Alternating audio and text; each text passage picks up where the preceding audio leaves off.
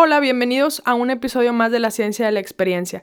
En esta ocasión decidimos dedicar este episodio a la diabetes, una enfermedad muy prevalente que ha sido considerada una pandemia.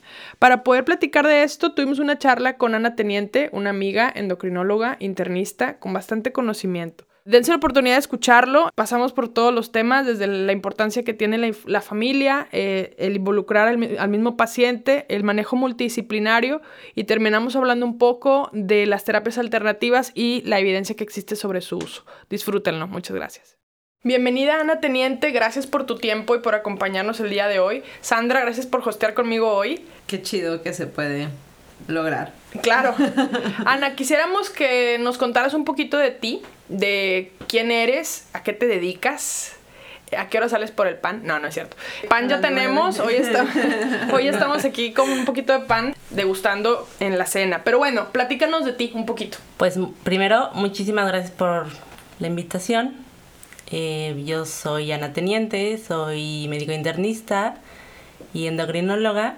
Mi trabajo eh, básicamente es eh, en el día a día la consulta de pacientes con diabetes, enfermedades de tiroides, problemas hormonales, pero una de las cosas que más me apasiona es ver a un paciente en el cual podemos prevenir diabetes, hablar de, de, prevención en el día a día siempre es importante, pero cuando ves a un paciente en la consulta en el cual puedes incidir desde el inicio, pues es como lo más padre, el poder normalizar valores, glucosa, peso y saber que a la larga pues eso le va a beneficiar mucho más que prescribir un gran medicamento. Ok, bueno, pues das en el clavo porque el, día de hoy nos estamos, el podcast de hoy va dedicado a la diabetes, una enfermedad muy prevalente, una enfermedad considerada una pandemia y pues a propósito del Día de la Diabetes, que es el 14 de noviembre, casi a unas tres horas estamos de empezar a celebrarlo. Digamos que el tema de diabetes pues es muy amplio y, y, bueno, al ser un problema de salud pública, acabas de mencionar algo muy importante, que es la prevención, ¿no? Eh, somos un país que tiene mucho sobrepeso y obesidad, ¿no? Y, y en, eso radica también la, la prevención. ¿Qué, ¿Qué, es lo que más eh, podrías decirnos sobre esto? O sea, ¿qué sería lo más relevante de, de, que la diabetes tenga un, mes, o sea, un día? Pues el, el por qué la diabetes tiene un día es, pues, porque desde hace ya varios años, específicamente desde 2006, se considera una pandemia a nivel mundial. Y el, la preocupación como salud pública de los gobiernos en sobreconcientizar a la gente de qué es diabetes, de que se debe de tratar y que se puede prevenir, pues va creciendo cada, eh, cada vez más, porque es un problema de salud muy grande, todo lo que trae consigo que un paciente tenga diabetes, ¿no?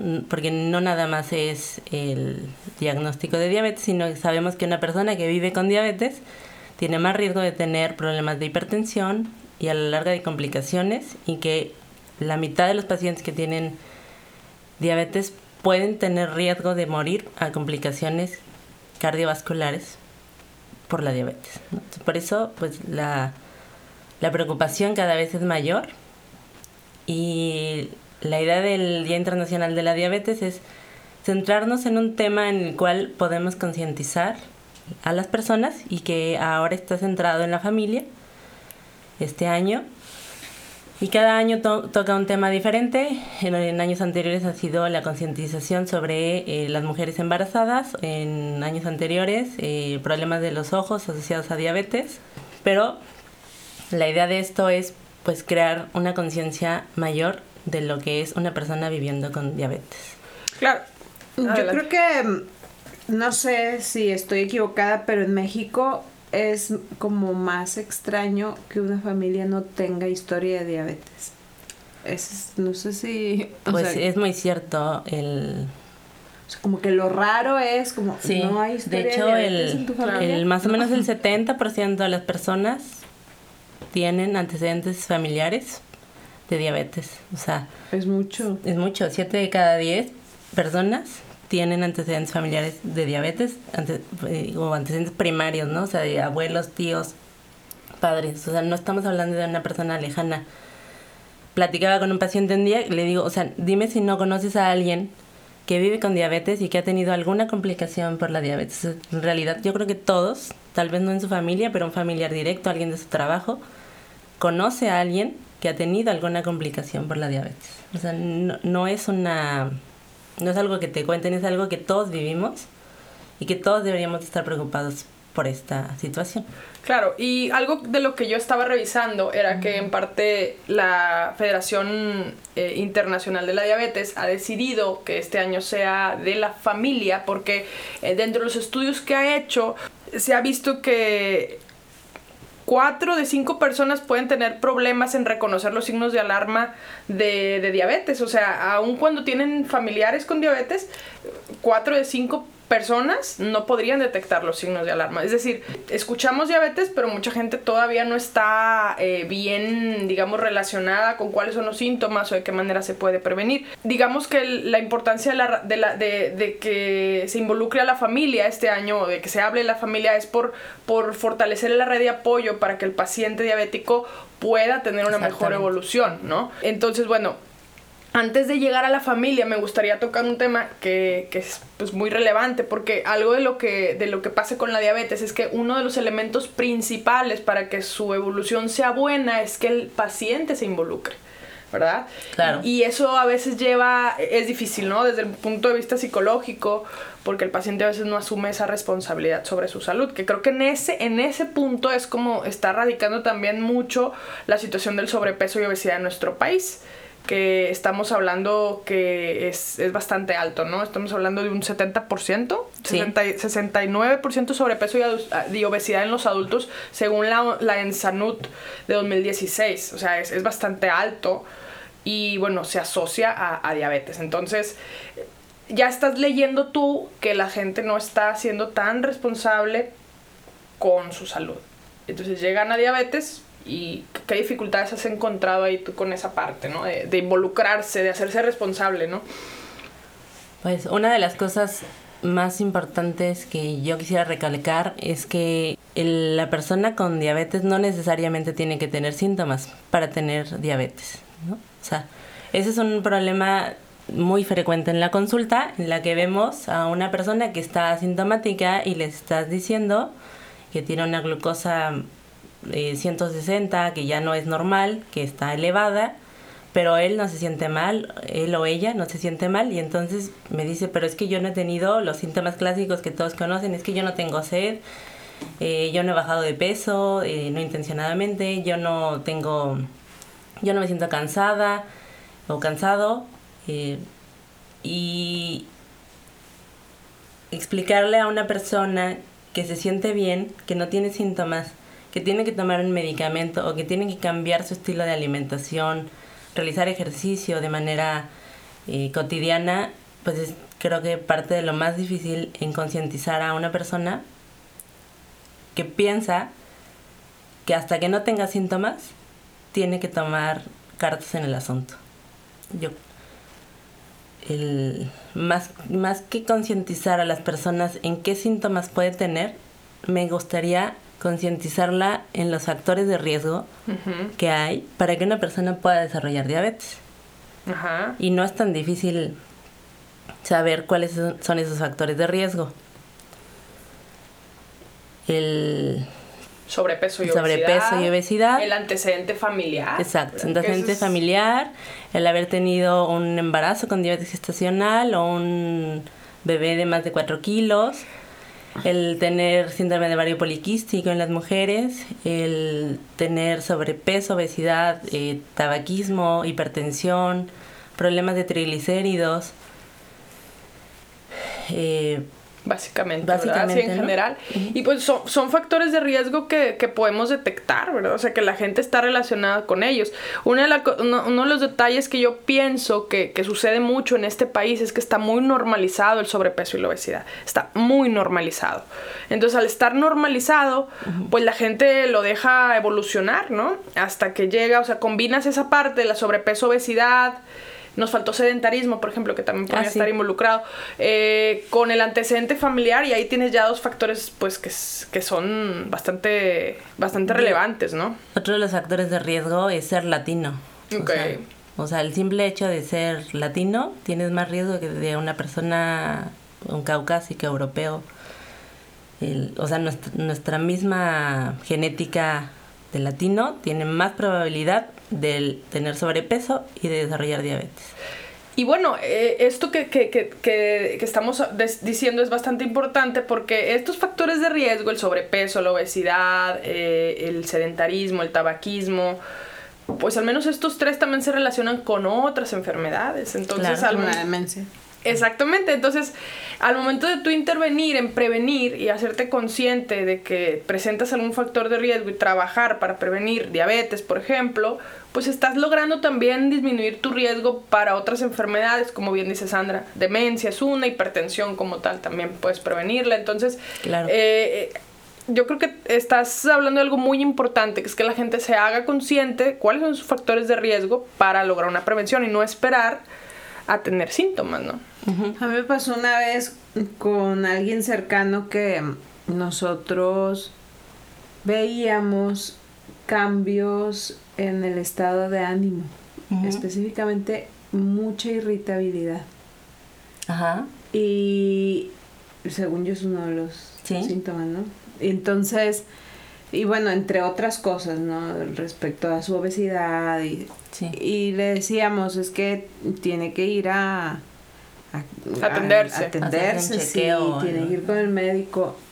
Y su respuesta fue, no, porque si voy me van a decir que tengo diabetes y no quiero tener. Ese es un problema, híjole, bien grande.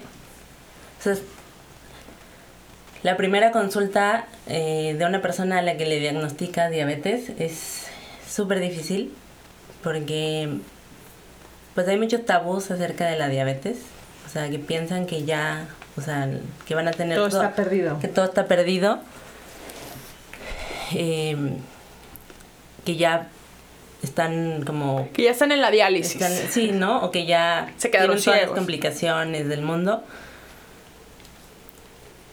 Y mucha gente, pues sí, prefiere decir, pues mejor no me checo.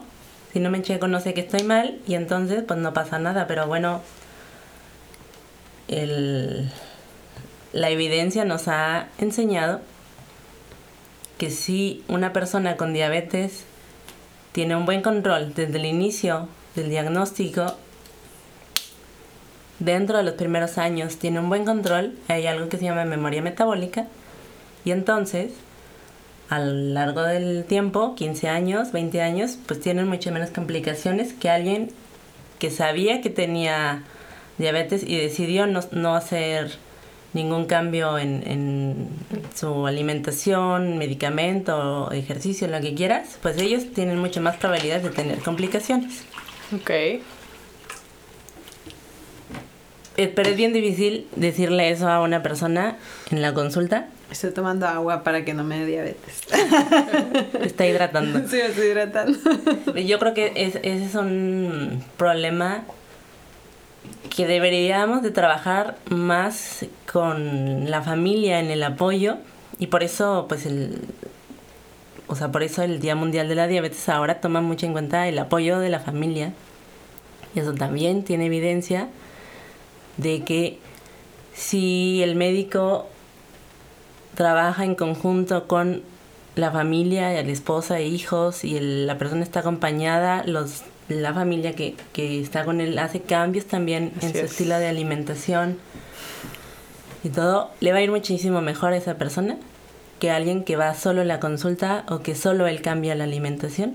O sea, ya, o sea, hay estudios a largo plazo que han demostrado que quien tiene una red de apoyo familiar más, al- más amplia tiene muchísimo mejor probabilidad de tener un buen control y de evitar complicaciones. Sí, porque finalmente, además de los beneficios de que tu familia te acompañe por el hecho de comprender la importancia de una dieta saludable y eso, también por el factor hereditario, ¿no? Claro. O sea, a la propia familia le Claro, conviene sí. comprenderlo más pronto para no... De hecho, sí. o Sí, sea, porque finalmente al, al, al modificar el estilo de vida familiar, pues estás también trabajando tus factores de riesgo, ¿no? Claro. Y estás previniendo de, de, de una manera más temprana antes de que te digan tu valor está ligeramente alterado. O sea, ya estás haciendo las modificaciones.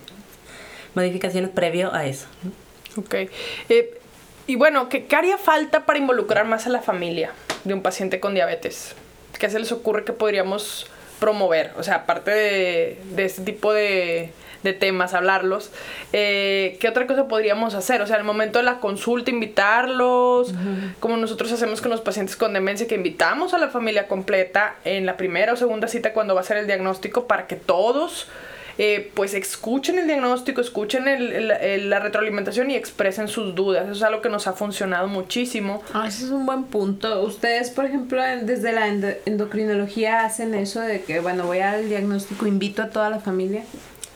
Pues en realidad no estamos acostumbrados a hacer eso, pero Es buena idea. Es una excelente idea. Sí. El, y de hecho sí, o sea, antes estaba en un proyecto de clínica de diabetes donde, donde no solamente se invitaba al familiar, sino se invitaba a la familia a que escucharan las pláticas, al, los temas de educación en diabetes, pues no son solo para esa persona, sino son para la familia que está involucrada. Pero al momento del diagnóstico sería muy bueno invitarlos al, a decirles, o sea, tu estilo de vida va a cambiar, pero no para mal. O sea, vas a mejorar tu estilo de vida, vas a prevenir no solamente las complicaciones de la diabetes, sino demencia. tener- Claro, porque se me ocurre que si el- el- la persona con diabetes, o sea, el diabético recién diagnosticado, empieza, eh, digamos, eh, le dan el diagnóstico, pero pues si no sabemos la dinámica familiar, Sí. tal vez también la familia sea como una piedra en el zapato para él, ¿no? Porque, ay, no te pasa nada, tú come. Claro. Tantita Tanto- coca. Tantita coca, no te pasa nada. Échale, Es a, light. Es el light. es light. échale agua. A ver, Échale agua. Échale agua a la coca. Mi mamá. Justo hace rato escuchaba eso. Échale agua. Échale agua, ¿no? O, Así de, yo tomo refresco, pero le pongo la mitad del, de agua al vaso. Ajá, entonces también la familia luego puede ser una, eh, un, un, digamos, una piedra en el zapato o algo que se pone en contra de que el paciente se apegue, de que el paciente siga su tratamiento, ¿no? Entonces, hasta cierto punto no sería mal que en el momento del diagnóstico, pues se citara a la familia, ¿no? Yo creo que también algo muy importante o sea, es hacer sentir al, al- a la persona que vive con diabetes, luego el paciente, que no está enfermo, sino que está mejorando su estilo de vida. O sea, porque además, como lo mencioné hace rato, o sea, no necesariamente tiene que tener síntomas. Ajá. Puede tenerlo si está muy descontrolado. Pero, o sea, si le estás invitando junto con su familia a mejorar su estilo de vida, no, no hacerlo sentir diferente o, o que esté enfermo, es mucho más probable que tenga una mejor actitud hacia su problema de diabetes que cuando le dices estás enfermo tienes que hacer todos estos cambios y a partir de hoy ya nada será igual. Entonces es bien difícil Pues es un arma de, doble filo también, ¿no? Es que está bien cañón porque luego ya no sabes por dónde darle a los pacientes. Si lo normalizas de más, se tiran a la hamaca. Y si lo, si lo, no, la verdad, y si lo explicas tal cual, no, se, se escandalizan y se bloquean. Parálisis por...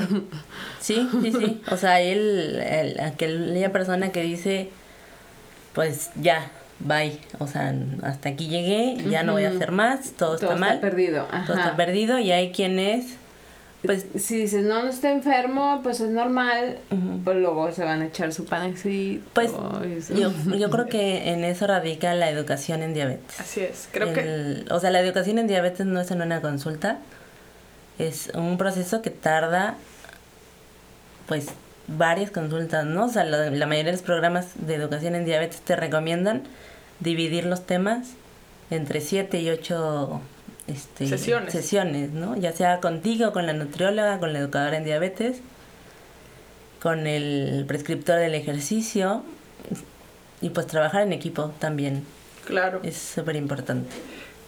¿Qué tanto afecta en tu experiencia que el paciente diabético tenga un trastorno mm, de las, un trastorno emocional, por ejemplo, que curse con, con depresión, con ansiedad, con burnout? Ay, pues sí. ¿Qué, qué, qué tanto afecta o qué tan, qué tan frecuente lo ves? Afecta el apego, ¿no? Claro. De hecho, o sea, también hablemos de, de estudios donde se dice que las personas que tienen una enfermedad crónica, ya sea diabetes, hipertensión, el, más o menos el 40% de ellos presentan o presentarán un trastorno depresivo durante el tratamiento.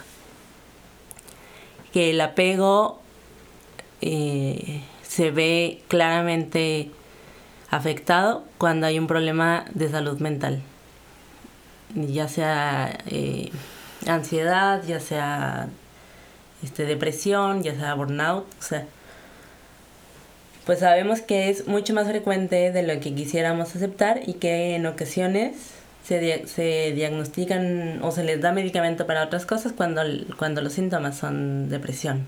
Así es. Incluso pacientes eh, que hemos tenido con hipoglucemias que se diagnostican como otras cosas, es decir, bajas de glucosa, que no se detectan y se diagnostican como problemas de, de depresión o demencia, etcétera Y viceversa, ¿no? A veces no, no nos damos cuenta de que nuestros pacientes ya tienen deterioro cognitivo, que tiene problemas este, para seguir su medicamento, para llevar a cabo las instrucciones, porque ya tiene complicaciones de deterioro cognitivo, que sabemos que las personas con diabetes pues tienen tres veces más riesgo de Así. tener problemas este, de demencia, ¿no? De deterioro cognitivo. Y de deterioro Sobre cognitivo. todo tipo 2, ¿no? Diabetes tipo 2 con O sea, el demencia, riesgo con de, de demencia alteración cognitiva. exacto, tipo Alzheimer y demencia vascular. ¿Puede el estilo de vida únicamente, es decir, la modificación en tu, en tu dieta y, en, y realizar actividad física, mm, curar la diabetes? Solo si hay una pérdida de peso muy intensa. Ok. Podrá- podemos decir que más del 20% de tu peso corporal. Sí se puede. Sí se puede, pero pues llegar a perder esa cantidad de peso, pues está complicado. Sí se puede también. Ah. Bueno, Pero en, pero en general, o sea, no recomendamos solo dieta y, y Ajá. ejercicio a una persona que tiene diabetes, porque sabemos también que seguir dieta y ejercicio como se debe a largo plazo es bien difícil Así es. mantener ese compliance, compliance de, apego. del apego, gracias, de o sea, y no lo digo yo, sino lo dice la evidencia, o sea, hemoglobinas glucosiladas, que es el marcador del control de la diabetes, se empiezan a perder al primer año de estar en dieta y ejercicio. ¿no? Entonces empiezan a estar en descontrol. Si estoy diciendo hace unos momentos que el- la memoria metabólica, es decir, que mantener un buen control al inicio mejora las posibilidades, o más bien disminuye las posibilidades de tener complicaciones, pues por eso mm, la realidad es que ya no recomendamos solo dieta y ejercicio. Y hago esa pregunta porque es muy común que la gente quiera, deme chance, ¿no? Deme chance No. tres meses, yo le voy a echar ganas y va a ver que sí voy a bajar. Y, y es bien difícil, o sea, siendo bien honestos, eh, pues no, ¿verdad? O sea, no siempre sucede. O sea, eso es difícil desde el médico. O sea, hay estudios también que han demostrado que pueden pasar hasta cinco años en que se hagan las modificaciones necesarias para alcanzar el control tanto por culpa del paciente como por culpa del médico. O sea que a veces el paciente no está dentro del control y no se están haciendo los ajustes necesarios por miedo al inicio de la insulina, por porque no tienes eh, otro, otra opción de medicamento dentro de los sistemas de salud. Es algo muy difícil porque el paciente también dice, no, ya, ahora sí me voy a apretar bien y en tres meses, si no, el, si no ya me dice y entonces sí. Tenemos que aprender, pacientes, médicos y familia, que el control de la diabetes pues tiene que ser algo más intenso. Sí, porque algo que, que al menos trato yo de manejar en mi consulta, es decir, mire, vamos a proyectarnos 10 años. ¿Sí? Entonces, las intervenciones que hagamos ahorita pueden tener un impacto en 10 años. Claro. En su visión, en su función del riñón, o sea, en su función renal. Y eso que dices tú del médico, creo que sí vale la pena extendernos un poco, porque de repente diabetes ha sido un tema que muchas, muchos profesionales de la salud de repente no le dan tanta importancia porque se cansan. Los pacientes también a veces son un poco difíciles. El tema institucional creo que también no ayuda mucho, hay que decirlo. Eh, entonces, eh, es muy recomendable que el médico también se haga cargo del control de su paciente. O sea, eh, en, lo que, en lo que a nosotros respecta, seguir siempre enfatizando en la importancia de prevenir, ¿no? Claro. Híjole, ese es un problema de, pues, demasiado grande, porque el, no, me, no me dejarán mentir mis compañeros médicos, o sea, que seas médico general, ginecólogo, cardiólogo, neurólogo, cirujano, ortopedista, siempre vas a tener a un paciente que tenga diabetes, que igual y te vio por otra cosa, pero tiene diabetes. Y si no aprendes o a referirlo a tiempo o, o tú escalar medicamentos, vas a dejar que ese tiempo vital, vital exacto, que ese tiempo adecuado se vaya dejando pasar, ¿no? Y, y, y, así pasan pacientes que están años con glucosas de 200 y piensan que eso es lo normal. Sí, yo he visto muchos pacientes así. Sí, y es por el miedo también del, del médico de no iniciar insulina. Porque el médico también, o el profesional de la salud, de repente también tiene cierta reserva, de repente no hay tanta instrucción o no tienen tanto conocimiento sobre eso, hay un poco de temor. Entonces, pues no, lo aplazan, lo aplazan, lo aplazan. Yo creo que por ejemplo, en el tema de, los pacientes institucionales, vale la pena proponerle al paciente que busque su, atención privada, ¿no? O sea, mucha gente tiene el recurso para atenderse, como dicen ellos, atenderse por fuera. Eh, y buscar un, un endocrinólogo, un internista en el medio privado que les pueda hacer las recomendaciones, aunque no estén incluidas en su cuadro básico de su institución. Claro. Eh, yo creo que los colegas sí habría que recomendar no perdemos nada haciendo la recomendación al paciente, ¿verdad? Si nosotros no tenemos este, la instrucción o, o digamos, no nos sentimos con todo el, el, pues, la preparación para indicar la insulina, pero estamos viendo que el paciente tiene una necesidad y en nuestra institución topamos mucho con el tema este de, de, los tiempos y todo, pues yo creo que no perdemos nada dando el consejo para que el paciente busque su apoyo ah, externo, ¿no? ¿Qué opinan? Pues sí, el, o sea, hablando de medicamentos en diabetes, pues hay muchas opciones buenas, nuevas, algunas clásicas. Entender que el tratamiento del, de una persona con diabetes pues nunca es igual, aún dentro de la misma familia pero que la insulina es una excelente opción. Sé que hay muchos tabús acerca de ella, pero es una excelente opción. Pero si tu médico no sabes utilizar insulina o estás en un medio institucional donde no hay otra opción y el paciente no quiere insulina, pues claro, se vale decir, bueno, pues busca por el medio privado un complemento a tu tratamiento, pero hacer algo, o sea, tener una acción. O sea, todo se vale. El utilizar medicamentos orales, la pérdida de peso intensa, eh, insulina. Todo puede ser bueno de acuerdo a cada paciente, pero siempre tener una acción proactiva en cuanto a mejorar el control de la glucosa. Claro, y bueno, importantísimo también empoderar al paciente, ¿no? Que es lo que platicábamos ahorita cuando lo diagnosticas, pues empoderarlo de que, de que no es como tal una enfermedad incapacitante, si, si él toma acciones y si él se hace responsable. Eh, ¿Qué diferencia hace eh, que el paciente lleve o no una modificación al estilo de vida? Porque mucha gente quiere solamente el tratamiento, pero no hace una modificación. O sea, ni come diferente, ni tampoco... Ni hace ejercicio, no hace actividad física hace diferencia, ¿no? Fíjate, te voy a poner un, un ejemplo que tal vez me vaya a contraindicar un poco lo que dije antes. Tenía una paciente que tenía 8 años con diabetes y estaba con tres medicamentos orales. Y aunque había mejorado su control, estaba realmente preocupada por hacer algo más. Y entonces eh, entró a un programa de alimentación. Una excelente paciente, muy bien controlada. Lo que hicimos fue dejarla con un solo medicamento, dosis bajas. Mejoró muchísimo su alimentación y el, y el por qué la comento es porque el, lo que más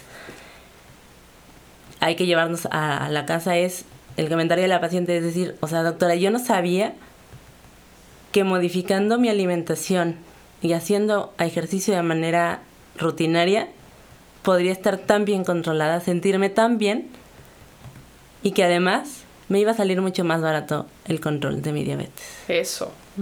Creo que ahí está la clave, ¿eh? En costos también. O sea, pues con eso te contesto que el que la alimentación no es opcional en el tratamiento de la diabetes. Y eso es bien importante también, porque luego, eh, no, pues bueno, si, si, si quieren, pues no, coma lo que usted quiera, pero tómese los medicamentos. Pues no, no es negociable, ¿no? O sea, el, la alimentación, cuidar la alimentación tiene otros beneficios. Hacer ejercicio tiene otros beneficios, además del control de, de diabetes, ¿no? bueno, esta paciente se sentía súper bien, o sea, desde que entró al, al consultorio dije yo, pues está súper bien, o sea, se ve diferente, o sea, se siente bien. Anémicamente se siente mejor porque estaba haciendo ejercicio y comiendo con muy buena calidad de, de, los alimentos, o sea, no quedándose con hambre, sino comiendo, com, haciendo una elección de alimentos pues más inteligente o más sabia, digamos. Bien. Eh, en tu experiencia, las, la, la, educación en diabetes, porque esto ya es, un, es, un, es una formación, ¿no? O sea, hay uh -huh. gente que se forma como sí. educador y educadora en diabetes y, y, su función es llevar al paciente de la mano, instruirlo en, en los tratamientos, ¿verdad? ¿Y cómo, qué opinas tú? ¿Los pacientes les va mejor cuando llevan educación en, en diabetes? Claro, muchísimo mejor. Cuando trabajas en conjunto, ya sea con una nutrióloga educadora en diabetes, eh, una psicóloga que hizo educación en diabetes, o simplemente hay personas que viven con diabetes y que además hicieron educación en diabetes mm. y se dedican a instruir a otras personas, les va mucho mejor. Oye, ¿y aquí en Monterrey dónde se toma esa formación?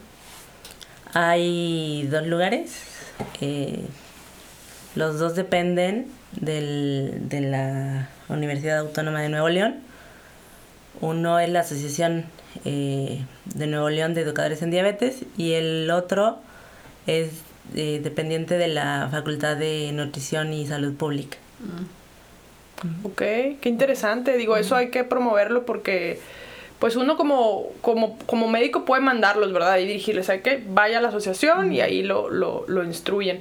Eh, me imagino que hay nutriólogos, que hay todo ahí, ¿verdad? Uh -huh. O sea, en las, en las asociaciones estas. ¿Hay grupos de, de apoyo? ¿Así se llaman? ¿sabes? Sí, grupos de, de apoyo. Mutua, de ayuda sí. mutua. Hay grupos de ayuda mutua de diabéticos que se juntan sí. todos. Y mira, yo soy diabético y mi experiencia es esta. De, esta o sea, me regresó esta paciente que mejoró su alimentación. Entró a un grupo de apoyo de pacientes eh, donde había una nutrióloga, pero que tienen un grupo de apoyo y así como, como alcohólicos anónimos. Este le da mucho mejor estar en, entró en... Ante, entró y luego empezó con el con el con los cambios no no. Ah sí sí sí. Es que sabes que los grupos son bien confrontativos. De repente eso es bueno no de repente generalmente ayuda mucho porque el confrontarse el paciente con una realidad. con una realidad y con que el otro te va a decir no te conoce y a lo mejor te va a decir y además que te lo está diciendo un par. Claro no Ajá. hay figura de autoridad ahí. Ah, no hay alguien Exacto, es alguien superior. Que, o sea, no, que ha tenido no las soy... mismas experiencias que tú, ¿no? Exacto. O sea, no es un sano que, Ándale. que desde su perspectiva, o sea, desde la perspectiva del enfermo, ¿no? El sano, pues, es superior. Uh -huh. Cuando en realidad no tiene nada que ver con el valor de la persona, ¿no? Es muy buen punto ese. O sea, uh -huh. te lo está diciendo alguien que comparte tu, tu condición, ¿no? Uh -huh. Entonces Nos va hasta cierto punto sientes que, que, oye, compa, ¿no? O sea, Sí. estás, o comadre, mm, estamos en el mismo, el mismo equipo, pues les va mejor. Entonces es muy recomendable, ¿no?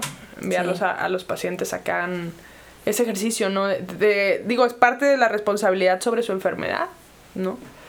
Y sobre su Claro. salud. El, además, pues como que la responsabilidad del tratamiento no debe de recaer solo sobre una persona, sino sobre un equipo.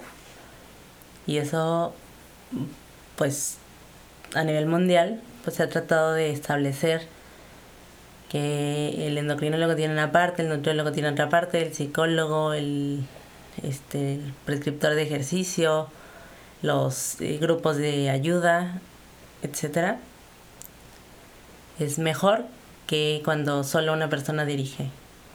Todo. Siempre. Oye, Ana, ¿y qué haces si un paciente se niega a- al diagnóstico? Bueno, O sea, es un paciente en negación. Que te dice, yo me siento bien, usted me puede decir que tengo lo que sea, pero no lo recibo. ¿Qué harías? ¿O qué, ¿O qué haces más bien? ¿qué hago? Pues, o sea, ahí sí trato de involucrar mucho a la familia. Porque necesitamos eh, que no solamente media hora, una hora, lo que dura la consulta, esté concientizando a la persona, sino que su familia me ayude a concientizarlo en que tiene que tomar acciones sobre el control de su diabetes. Ahí sí, pues en ocasiones hablamos de las complicaciones, no como algo, no como la leyenda urbana, como algo que he escuchado, sino como una realidad. Porque si una persona no tiene el control de su diabetes, pues vamos a, a hablar de cifras. O sea, la primera causa de problema del riñón en México y en todo el mundo es la diabetes. La primera causa de ceguera legal en el adulto es la diabetes. La primera causa de amputación no traumática de extremidades, dedos, es la diabetes. La causa número uno de muerte en personas de menos de 40 años, perdón, perdón, de más de 40 años, son enfermedades asociadas a la diabetes.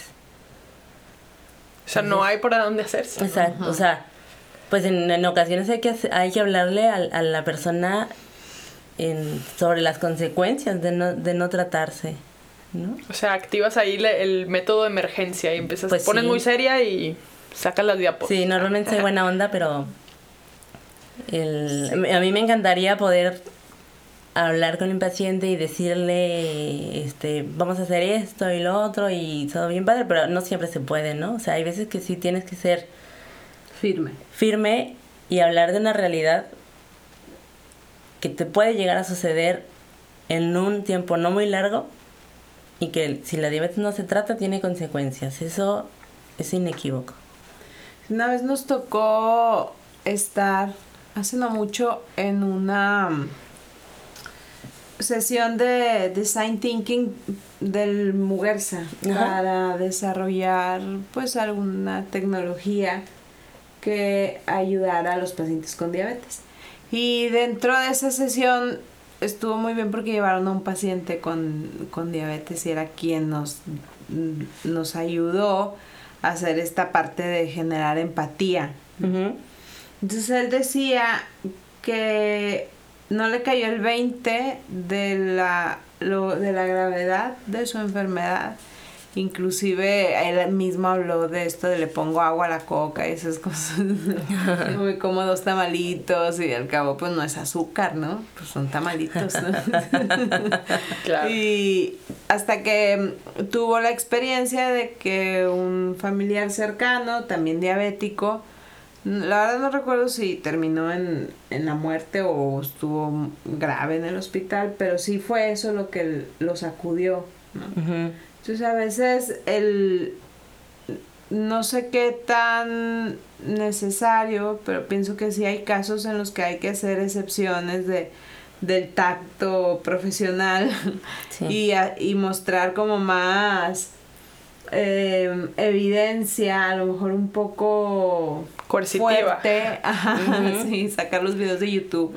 Digo, Oye, como los, las fotos de las cajetillas de cigarro, ¿no? Así. Sí, ándale, tal cual. Oye, deberían de ponerle eso a los gancitos. Ah, Digo, bueno, ya, ya va a estar etiquetado. Una pierna amputada. Sí, no imagino. Sí, imagínate. Pobres niños bien traumados. Imagínate. O sea, Pues con No, no, no estén está- traumadas. no está padre hablarle de, o sea, el miedo a, a las personas con diabetes. Pero es una realidad las complicaciones. Te lo decía antes, de, o sea, todo el mundo conoce a alguien que tiene diabetes y que ha tenido alguna complicación por diabetes, ya sea dentro de su familia, amigo, familiar, trabajo o alguien. O sea, no es algo que te cuenten, es algo que tú has visto y que si no hacen algún cambio, van a ver.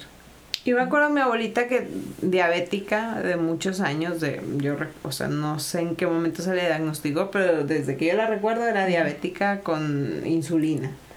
Y para mí era muy natural de que, ¿qué hay de comer? Menudo. Ah, espérame, déjame me inyecto. Eso era así como lo, lo normal, ¿no?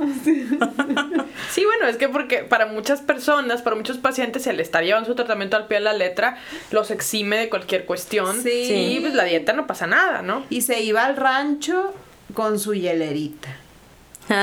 sí. Y nada la detenía. Pues sí. asado, todo. Venga, Sin todo, restricción. sí. Y ahora hay más, o sea, ahora es más fácil transportarte con tu medicamento. La insulina ya ni siquiera requiere la hielera, o sea, es cada vez más fácil. Y pues sí, sabemos perfectamente que en la consulta nos pueden decir, me porté muy bien, doctor, perfecto. y saliendo, digo, me tocó verlo a una paciente igual, súper descontrolada, yo ya sabes, sufriendo cómo voy a llegar a, a que esté mejor. Y me la encontré como una hora después de, de la consulta, sentada abajo con sus este, chocorroles y tomando una coca y yo así, Ahí está el mal. plup. Bien, eh, creo que es importante, eh, como ya lo comentamos, empoderar al paciente. En mucho decirle que el estar enfermo no es estar incapacitado y poco a poco irlo introduciendo a través de todo el tema del equipo multidisciplinario a ocuparse y hacerse responsable de su enfermedad. El involucrar a la familia pues es muy importante también. Me gustaría poner sobre la mesa un tema que es bastante relevante porque es muy común ¿Qué hay de las terapias alternativas? La primera pregunta. chan, Sí. Sí, bueno, parte, parte de- del objetivo de este podcast, pues es ese, ¿no? Acla- aclarar esa parte. La primera pregunta es, ¿hay cura para la diabetes? Al día de hoy. Hoy es 13 de noviembre, son las 10 de la noche. ¿Hay cura para la diabetes? No, Ok. hay reversibilidad para la diabetes con la pérdida de peso intensa. Eso nos lo ha enseñado la cirugía bariátrica. Ok. pero es reversible. ¿Qué significa eso? O sea, que si el paciente regana peso, va a volver a tener los problemas de diabetes. Y es súper importante, ¿no? Porque luego, eh, eh, o sea, también perder peso es planificado y a través de una dieta que sea la mejor para ti. Ahí va la siguiente pregunta. ¿Qué dieta es la mejor para un diabético? La dieta del diabético, ¿no? No Sí, es dieta keto, ni dieta vegetariana, dieta vegana. De hecho, y tú corrígeme si no estoy en lo cierto, la dieta que deberíamos de hacer todos en composición y calidad es la del diabético. Sí, exacto. ¿Qué opinas? O sea, disminuir carbohidratos simples, o sea, az- azúcares eh, en exceso, aumentar el consumo de vegetales verdes, de fibra, disminuir eh, grasas este, trans de origen animal, aumentar grasas vegetales y pues, o sea, no hay nada prohibido, es- o sea, nada muy loco prohibido, ¿verdad? Claro. Pero, Ajá. sí. La dieta del diabético te refieres a alguien que tiene una alimentación saludable. ¿No? O sea, Así es. O sea, entonces no hay tampoco, no hay cura para la diabetes y tampoco, o sea, la diabetes es reversible bajo ciertas circunstancias y tampoco una dieta cura la diabetes. O No. sea, no hay hasta el día de hoy No. la evidencia que justifique que una dieta te va a quitar la diabetes, ¿verdad? No. Por supuesto, y como siempre lo hemos dicho, comer más vegetales, pues es mejor. Sí, claro. Pero eso no quita que la, que la, la proteína animal, pues también tiene lo suyo. Entonces ya, ya serían casos individualizados, ¿no? Pero Ujú. en términos generales, la dieta, pues tampoco, ¿verdad? Ana, la moringa. A ver, ¿qué me puedes decir de la moringa? Porque, oye, la moringa da mucha batalla. Ya o sea, la gente, ¿verdad? La moringa es una cosa impresionante. ¿Qué nos puedes decir de la moringa? Te puedo decir de la moringa, pues que no sabemos exactamente cómo funciona para disminuir la glucosa. Sabemos que puede disminuir la glucosa, pero ni qué dosis ni cuáles son los efectos secundarios. No hay evidencia científica que nos diga si la moringa a tal dosis en tal cantidad. En cambio, los medicamentos sabemos cuáles son las consecuencias, cuáles son la dosis adecuada, la dosis eh, que no debe tomar, cuáles son sus efectos secundarios. Pero eso las terapias alternativas, pues es muy difícil darles un peso real en la consulta o en el día a día, porque aunque la moringa todo el mundo la quiera tomar, el vecino, el hijo, el hierbero, el Todos. todo el mundo, pues realmente no hay evidencia para decirte si utiliza la moringa porque estos son sus beneficios. No. Entre, entre más todólogo sea un medicamento o planta medicinal, pues más duda de su realidad. Excepto la metformina, porque en esta mesa tenemos mucho respeto y admiración por la metformina. Ah, bueno, no, sí, pero, pero tiene 60 años Claro. la metformina y cada vez en lugar de, de Salir de- salir, cada vez le encontramos más beneficios, no solamente en la diabetes. Pero fíjate cuánto tiempo tuvo que pasar para que la metformina eh, encontrarle otros efectos eh, relacionados con antienvejecimiento, con disminución en el tema de cáncer, que todavía no son evidencias pesadas, pero que ya estamos encontrando algunas otras funciones que, que tuvieron que pasar 60 años, ¿verdad? sé. Utilizándola de una sola manera. La moringa no sabemos qué onda, ¿no? Y además la metformina se compara contra todos los fármacos. Exacto. O sea, por eso sabemos tanto de la metformina, porque como es el, el estándar de oro para el tratamiento de la diabetes, todos los estudios son comparados con metformina, pues conocemos cada vez más efectos. En cambio, o sea, las terapias alternativas pues no tienen evidencia como para Sí, decir. la verdad es que mi ejemplo de comparar metformina con moringa, pues no, ¿verdad? No, no, No. viene al caso. Una disculpa para todos los científicos que nos, que nos escuchan y para el creador de la, de la metformina hasta donde quiera que se encuentre. Y tampoco quiero dedicarle mucho tiempo más a la, a la moringa porque luego va a ser hasta promoción. No. No. El- el- la respuesta es moringa no. Sí, pero por ejemplo, no hablando de la moringa, pero no sé, este, existen estudios para corroborar que Por sirve ejemplo, o que no sirve. Sí, O sea, me- Hay es estudios que básicos. digo, voy a hablar- los estudios longitudinales que salieron en hace, no sé, 10 años, 15 años sobre el, jinx, el ginkgo biloba, por ejemplo. Digo, así, de las cosas que sí, sí. pudieran tener algo de evidencia y que sí se pudieran llegar a, a utilizar con cierto respeto, siempre con respeto, sería la canela, el nopal, el ajo, el ajo normal. Ah, Este, hay un ajo- Sí, hay un ajo exótico que no.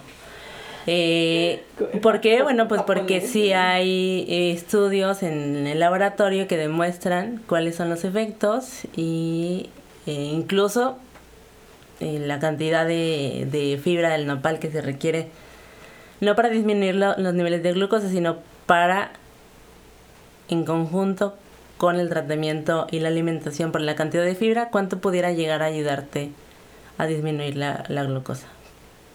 Sabiendo que, que no es un medicamento para bajar la diabetes, sino que por la cantidad de fibra que contiene, Modula. modula el, el efecto de los alimentos sobre la glucosa. Claro, porque luego los pacientes también dicen, no, es que yo me estoy, to- desde que yo me tomo el jugo de nopal, doctora, mi vida ha sido distinta y mi azúcar está mejor. Bueno, sí, pero eso no quiere decir que te vamos a quitar el tratamiento, ¿verdad? o sea, no, no, no. es un, es un, Mi te jugo ayuda. verde. El jugo verde, exacto. Eh, pero bueno, no, no hay estudios longitudinales relacionados con alguna especie de moringa hasta el día de hoy. Hasta donde yo sé, son estudios básicos. Exacto. Eh, y son varias especies de moringa. Entonces, pues va a estar muy difícil con, o sea, cuál es la especie que nos va a, a- a dar el, tra- eh, pues el beneficio. O sea, estamos muy lejos de poder tener una evidencia fu- fun- fundada o fuerte para recomendar moringa. No sé qué piensen ustedes. No, Creo pues, que claro. el nopal le lleva muchísima más ventaja, ¿no? Claro. Entonces, bueno, en ese No, sentido. pues, o sea, no solamente con la moringa, sino con muchas terapias alternativas que no voy a mencionar. Yo sí quiero mencionar algunas. Porque me interesa mucho dejarlo claro. Me ha tocado incluso profesionales de la salud que ya empiezan a tener la corriente de de, de repente dar pie a este tipo de terapias.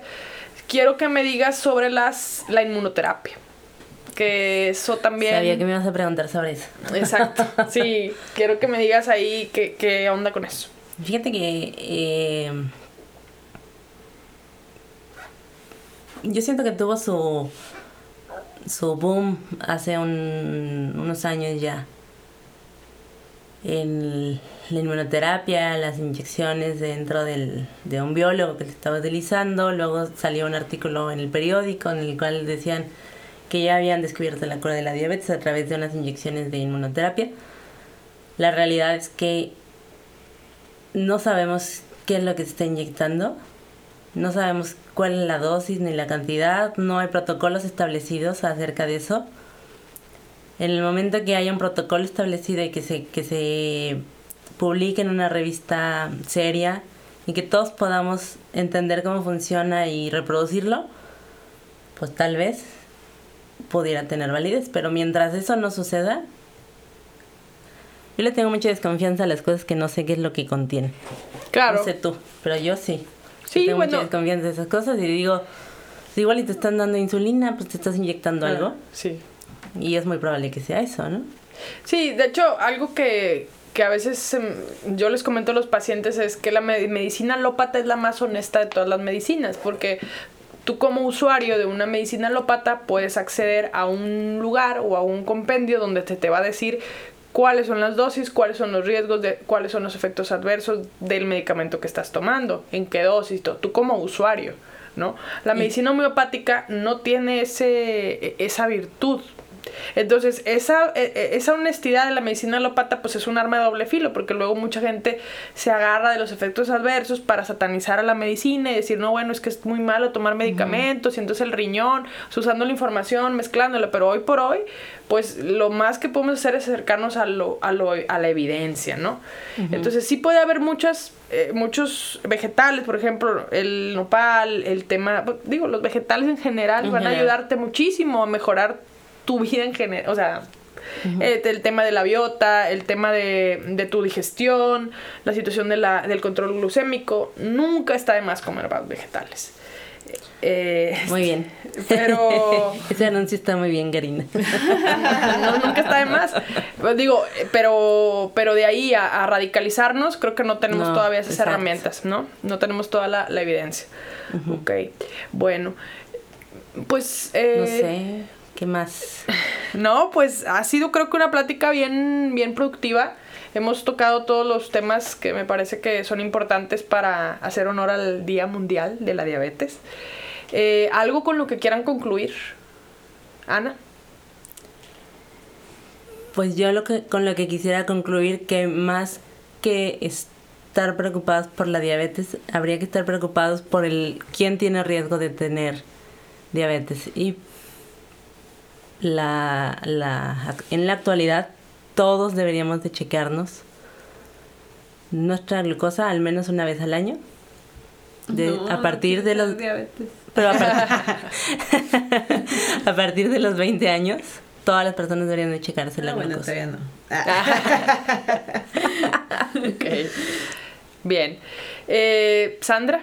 Pues yo me quedo con la idea que les acabamos de dar a todos los endocrinólogos, de hacer sus, sus sesiones de devolución de resultados de diagnóstico, ¿no? Familiares. Creo que, y, y sobre todo por eh, el lema de este año del Día Mundial de la Diabetes, este, pues sí es importante, ¿no? Eh, incluir a la familia. Al, al, co- al hacer esta comparación de la diabetes con la demencia, pues definitivamente, o sea, hay factores eh, heredofamiliares, hay, es, es una enfermedad sistémica y, y por lo tanto es muy importante incluir a la familia. El lema es protege a tu familia. Entonces, invitarlos a la consulta, no nada más para que ayuden al paciente a llevar mejor su enfermedad, sino para que el paciente proteja a su familia de la misma. ¿no? Claro. Claro, claro. Sí, bueno, yo pues su- suscribo eh, lo que ustedes están diciendo y, y yo comentaría que hay que hacernos cargo de nuestros factores de riesgo. No hay nada mejor que enfrentarnos a eso, ser realistas y atender esa parte, ¿no? O sea, hacernos responsables de nuestra salud, eh, mantenernos saludables y hacer ejercicio, que te divierta, comer mejor. Eh, poco a poco vas, vas haciendo modificaciones. Y bueno, pues muchas gracias y buenas noches. Buenas noches. Buenas noches y gracias. Bye bye. Bye bye. Bye.